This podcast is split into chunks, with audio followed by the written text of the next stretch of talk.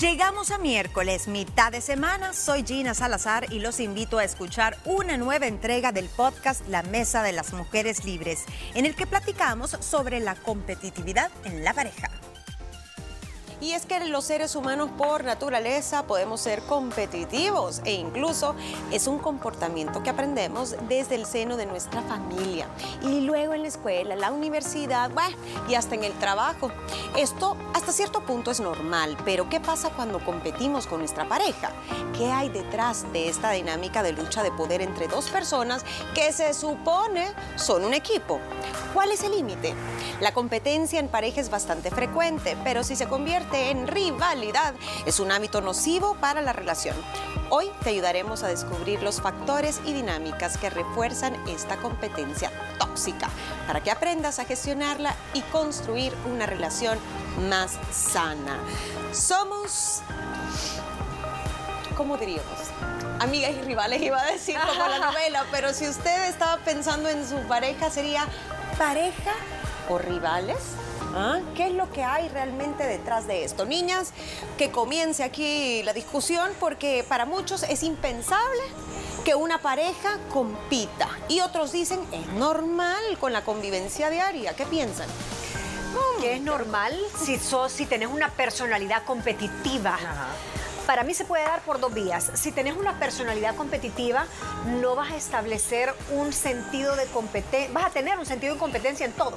En quién se lava los dientes más rápido, en quién es el mejor chef, en quién es el mejor host, quién es el mejor papá, a quién Uh. quieren más los hijos, que también es un tema de competitividad con la pareja.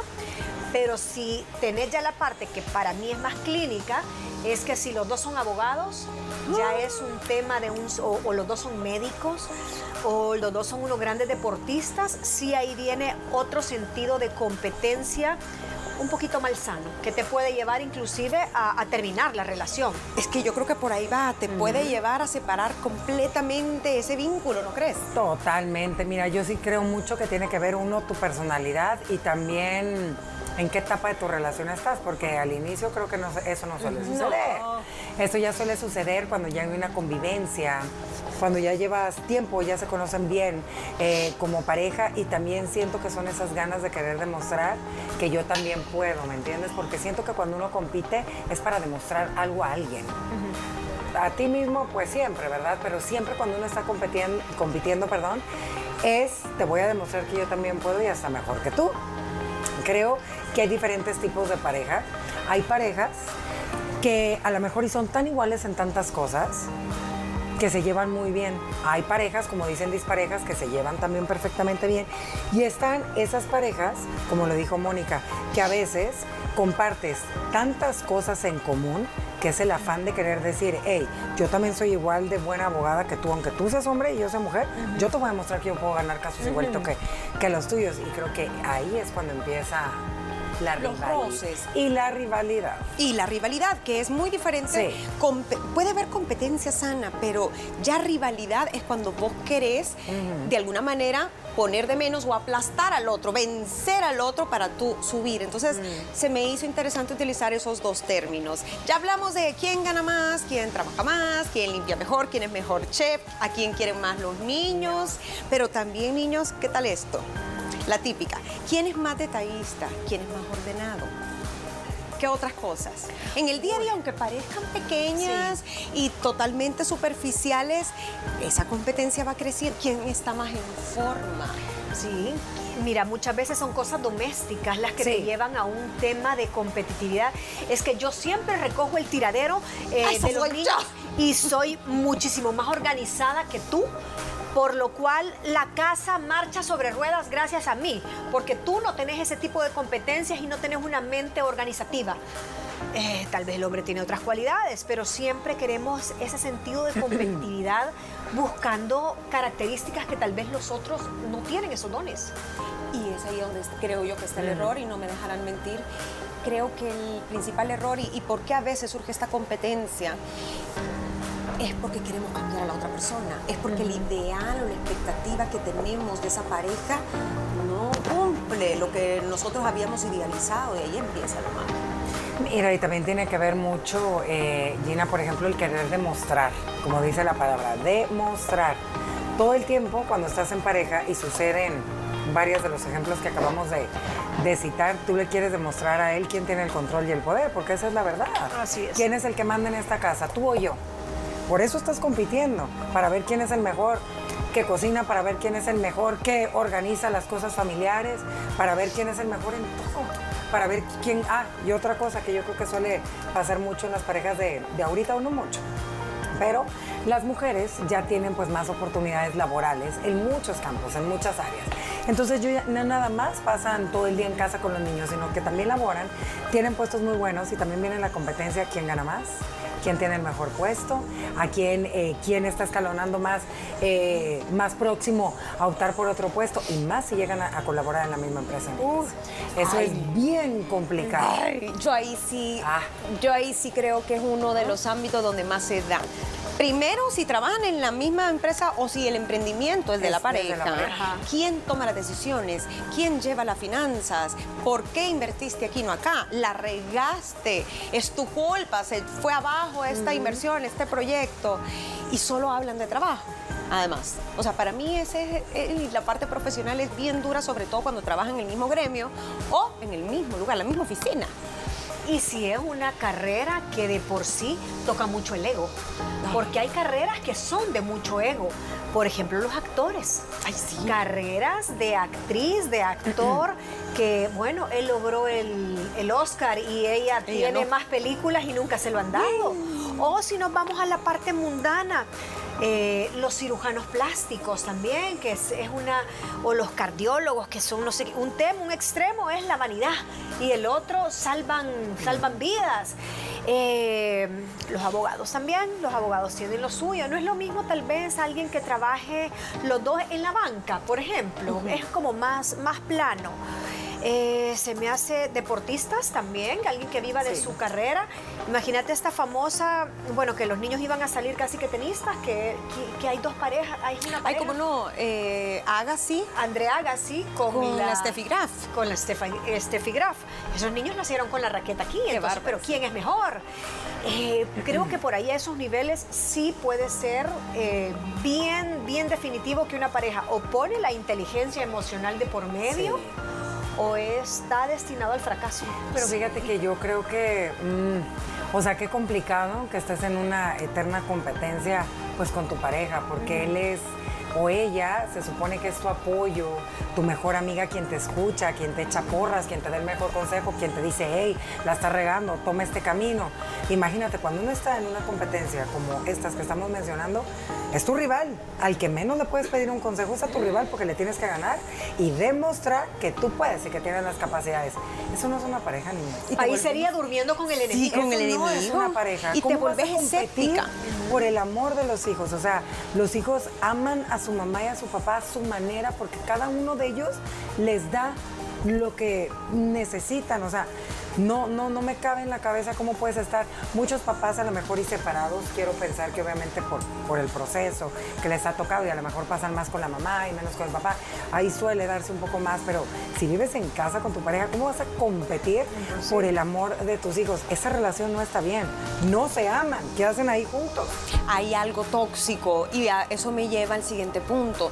¿Cuáles pueden ser las diferentes causas por las que las parejas están siendo rivales dentro de casa, que no son un equipo, que no se colaboran? Porque hay parejas muy colaboradoras, hay parejas que se compenetran muy bien y no, no hay nada de competencia, hay otras donde ambos son competitivos, como decía Mónica, surge también dependiendo de, de personalidad, de carreras, etcétera. Pero ¿qué pasa aquí? Dicen que una de las, digamos, una de las causas más eh, importantes es la historia y patrones familiares que aprendieron en la infancia.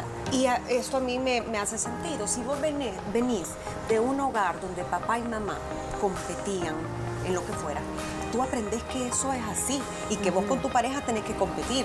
O por el contrario, venís de un hogar machista donde los roles de género estaban bien definidos y donde mamá no se atrevía a competir con papá, sino que el hogar, los hijos y ya, y el otro es el líder, el exitoso, el que toma las decisiones del hogar, etcétera, etcétera, te acostumbras también a tener una posición eh, sumisa y eso sigue siendo pues una lucha de poder, porque el otro nunca te lo va a soltar. Y, pero ahora estamos viviendo el otro lado de la moneda, a donde ya la sumisión no existe Sí. y tal vez queremos podemos agregarle una es una un, un ítem más Sí, claro. a raíz de esa de esa que tú decís. Hemos vivido bajo un patrón de una mujer subyugada, una mujer que no puede hacerle sombra al patriarca, pero nosotros queremos romper el molde. Entonces, con nuestro matrimonio, ya en estas épocas, lo que queremos es la antítesis de lo que vivimos. Me voy a poner a la par, voy a hacer competencia, le voy a hacer sombra, voy a demostrar que no hay brecha en los roles de género, voy a demostrarle que me pongo de tú a tú. Tal vez por el mismo eh, patrón que nosotros eh, vivimos, pues, y queremos romper. Y la eterna, que es la infalible, baja autoestima. Total. Que esa es la, la que nunca falla. Esa es la que no falla. Ajá. ¿Y sabes cuál otra? La proyección.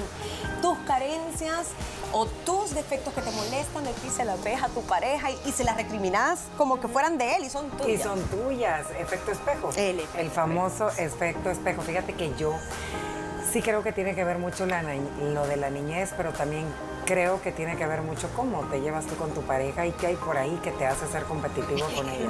Claro, tiene que haber un detonante también ahí entre, entre los dos. Algo tuvo que haber detonado eso. baja autoestima, un resentimiento. te Algo puede que él te haya dicho, ay no. Obviamente tú no puedes. Ay, ahí te Ah. como que no. O que tus papás te han dicho, Ay. vos no vas a poder con esto, vos no Ah. vas a poder. Pues ya van a ver que sí. Y tu, tu caballo de batalla va a ser tu El pareja. pobre, ajá, el pobre. El pobre. O, ojo, y con esto cierro la primera parte, también suele suceder de que no es que querés competir, pero tu propia familia o tus amistades, mira mamita, no te vayas a dejar de este o a él. Mira, mi amorcito, le dice la suegra, no sé, al, hijo, que esa mujer a vos no te va a mandar, que vos sos el hombre de la casa y vos tenés que ser. Entonces ya te meten ideas también y decir, ah, no, yo voy a ir a poner orden y voy a ver quién manda. Y los dos se ponen en el mismo plan. Entonces ahí empieza la guerra de nunca acabar. Vamos a regresar también con otros ejemplos de luchas de poder y también con algunas recomendaciones si usted se reconoce en esa situación, cómo gestionar. Enseguida volvemos con más del podcast de la Mesa de las Mujeres Libres. Parejas competitivas, ¿qué digo competitivas? Que son rivales, que están compitiendo todo el tiempo. Y hay, hay muchos escenarios en los que usted de pronto compite y no se ha dado cuenta y le puede traer conflicto a su relación. Ya vamos a ver cuáles son. Si esto se sale, digamos, de los límites, trae frustración, trae resentimiento, como decía Mónica al inicio, hasta que la relación truena, hay divorcios, separaciones, etcétera. Pero no queremos que eso suceda. Entonces, antes de irme a las recomendaciones, niñas, vamos a ver los escenarios más comunes. Nosotros ya hablamos genérico, pero a ver, alguien aquí científica, la chef está aquí con nosotros, está cocinando, la vamos a meter aquí en la buchaca la plática. A ver, díganme si esto no les ha pasado o no, no lo han visto. Una pareja donde uno o ambos, peor, siempre quiere tener la razón en todo. Sí, eso es Sí. full ejemplo, ajá. Ese es full ejemplo. Así de que te, te están poniendo la prueba de que te equivocaste o que no tenés razón y, y tú vas a ver cómo tenés razón y cómo alegar. Pero esa no es más soberbia, ¿sentís? Ajá, yo también la veo más así que Pero estás compitiendo para ver quién tiene la razón. O sea, no te querés dejar ganar. Un sentido malsano de competitividad te lleva a ser soberbio, y no querer dar la razón. Ajá. Y, y- y a tu pareja nunca se la querés dar. Sino que siempre le decís, no, es que vos no, no, es que estás confundido. O sea, el hombre Ay, nunca tiene razón. hasta que, hasta que te dice, pero si no estamos compitiendo, si te Ajá, voy a dar tal cosa y tal, ajá, tranquila. Pero sí, yo sí estoy compitiendo. ¿No sería el ego? El ego También es el tratando ego. de hablar, llegar a una discusión y queriendo ganar ese ego, ¿verdad? Cualquiera de los dos. Y al final, el trasfondo del ego es solo un miedo en las parejas. Es un miedo porque dejar o ceder el control de algo. Yo creo que ahí más o menos pasa. Y uno no quiere a veces. Uno no quiere ceder el control. honestos. Miren, aquí hay No se otra. nos va a quemar esa salsita. Esta está horrible y si ¿Cuál le es? pasa, ojalá que no sea una envidia de la mala, sino que simplemente sea una frustración. El sentir un poco de celo o tristeza cuando a tu pareja le pasa algo bueno o un logro y tú tal vez no es algo que querés y no tenés. Es que es lo que te digo, ahí no son equipo. Una Ay, pareja no, es un pero eso sí me parece bien. Eso, bien ahí no hay amor. Gina. No, ahí no hay amor, porque cuando realmente tú amas a alguien, lo admiras, celebras las cosas buenas que le pasen que a él. bien. Son lo bueno que también es para ti, para tu familia. Son ¿me una entiendes? extensión. Su logro es tu logro. Y cuando te dan celos o envidia, Yo sí no, lo es veo. el enemigo. No, no, no. Yo, que tiene enemigo. yo no coincido ahí. Yo, yo pienso en ese caso como la Napao, que el, tu esposo se sacó la lotería, tu esposo le dieron ese ascenso y Sí. tal vez tú por tu lado, él es abogado y vos sos arquitecto y has estado pidiendo un ascenso y no te lo dieron y él sí lo logró, te va a dar envidia, te va a dar ese, ese sentimiento de competitividad malo, no aplica. Si tu esposo, como te digo, se sacó la lotería o si le aprobaron el crédito para comprarse ese carrito que tanto quería y a ti te lo negaron, eso no, es, no, no, es una pareja normal. No, hay hay mucho egoísmo, Sí. hay mucho egoísmo y, y- y de alguna manera, ¿qué hacen juntos? Decimos nosotros. Bueno, culpar siempre a la pareja de todo lo que sale mal. Incluso culparlo de nuestras decisiones erróneas y evadir la responsabilidad. Siempre tienen la culpa ese pobre hombre o esa pobre mujer de todo lo malo que te pasa. Eso es inmadurez. El que traslada la culpa es un inmaduro, es una actitud eh, infantil y es uno de los primeros rasgos que cualquier psicólogo Ay, sí, te no. dice. La persona que no te asume las responsabilidades está todavía en un ciclo infantil. Y creo que puede darse en, una sensación, en un sentimiento de culpa. Vos esto, vos lo otro. Ah, pero es que yo no hubiera hecho tal cosa. Sí, vos no me hubieses orillado. Sí, pero cabal, es que estábamos, estábamos compitiendo por, el- por lo mismo. No, eso, eso es infantilada. Sí. Eso y eso pasa mucho. Y si le pasa de vez en cuando, tampoco se aflija, ¿no? Sí. Porque a veces uno lo hace para evadir la responsabilidad de Fue tu conflicto. Fue tu culpa, no, no fue la mía. Bueno, sí, eso pasa. A ver, pero ¿cómo se aborda este tema de la competitividad? Si tú dices, híjole, yo no compito, pero mi pareja sí está compitiendo todo el tiempo conmigo. ¿Cómo lo abordas sin que le vaya a dañar alguna sensibilidad? De verdad, si tu pareja siempre está compitiendo contigo y tú quieres No. llegar y decir, bueno, a ver, sentémonos, ¿qué pasa? ¿Cómo se lo? Se lo tienes que Eso decir estaba pensando como ¿Cómo lo cómo te sientes, claro. Oye, mira, pues yo sí se lo diría, eh, estás ¿Cómo compitiendo constantemente conmigo, ¿qué pasa? ¿Por qué hay algo que te haga sentir mal? ¿Qué te está pasando? O sea, tú, tú eres el del problema, claramente, porque yo no estoy compitiendo y no voy a competir, porque somos totalmente diferentes y se supone que somos un equipo que está pasando. Pero para mí la comunicación es, y no darle vueltas al asunto, a lo que vas, claro. Porque cuando uno le da vueltas, vueltas, te hacen ahorita lo que dijiste, te terminan culpando a ti. Le da vuelta a la Por tortilla. Tu culpa. Por tu culpa Yo- no estaríamos en esa discusión. Ajá, no si tú me hubieras hecho caso. Entonces hay que ir, mira, directo. Y también a mí me daría la sensación que él ya no está feliz. Que él ya Pero no si está- siempre fue así, una persona que le gusta, que no puede perder, que es muy competitivo. Mira, Moni, yo creo que en el noviazgo, cuando comienzas a conocer a una persona, todos esos detalles salen a florecer. Se van viendo, tú los vas viendo. Que estés bien enamorada y que te hagas así, mira. La que no ves es otra cosa, porque eso suele pasar. No hay que, ay, yo no sabía hasta que me casé. Mentira. Para eso es el noviazgo. Se va conociendo, vas viendo las mañitas, vas viendo las cosas. Y una persona lo, lo detectas en el tema desde que es competitivo con los amigos, en el trabajo, el mejor carro, el mejor. No esto. soporta perder un No partido de soporta fútbol. perder. Desde ahí uno va bien. mal perdedor es competitivo, Ajá. mal perdedor es competitivo y hasta la muerte. Ahora, yo siento que la gente puede cambiar en el camino. De pronto Sí. no competías o no era tan obvio. Pero ¿qué puede pasar cuando uno tal vez se llevaban súper bien, nadie competía, a lo mejor uno empezó a evolucionar o a cambiar o a crecer bastante y el otro se queda estancado. Entonces ahí creo yo que puede haber problema porque el que se queda estancado se siente menos. Y lo maneja de una forma poco sana. Y, poco y sana. es el, el- el problema ahí es la gestión, porque creo que a todos nos ha pasado que la pareja casi nunca crece a la par. Siempre Claro. uno tiene un mejor trabajo, tiene un mejor salario, después tal vez sufre un despido y la esposa logra subir, y así en diferentes áreas. Entonces, eh, por esa disparidad, creo que tal vez sí se puede dar eso que, que tú estás, Que puede ser estás transitorio, diciendo. Ajá, no pero si no sabes gestionar, eso se llama envidia. Era que lo que sí, te iba a decir. ¿Y qué pasa? Tú se lo tienes que hacer saber. Por eso tiene que haber comunicación. Cuando llega la envidia, que es un sentimiento que todos hemos experimentado, imagínate qué triste que sea de tu pareja, que es de la persona con la que tú esperarías poder compartir todo lo, bien que me va a mí, me va a ti, somos equipo.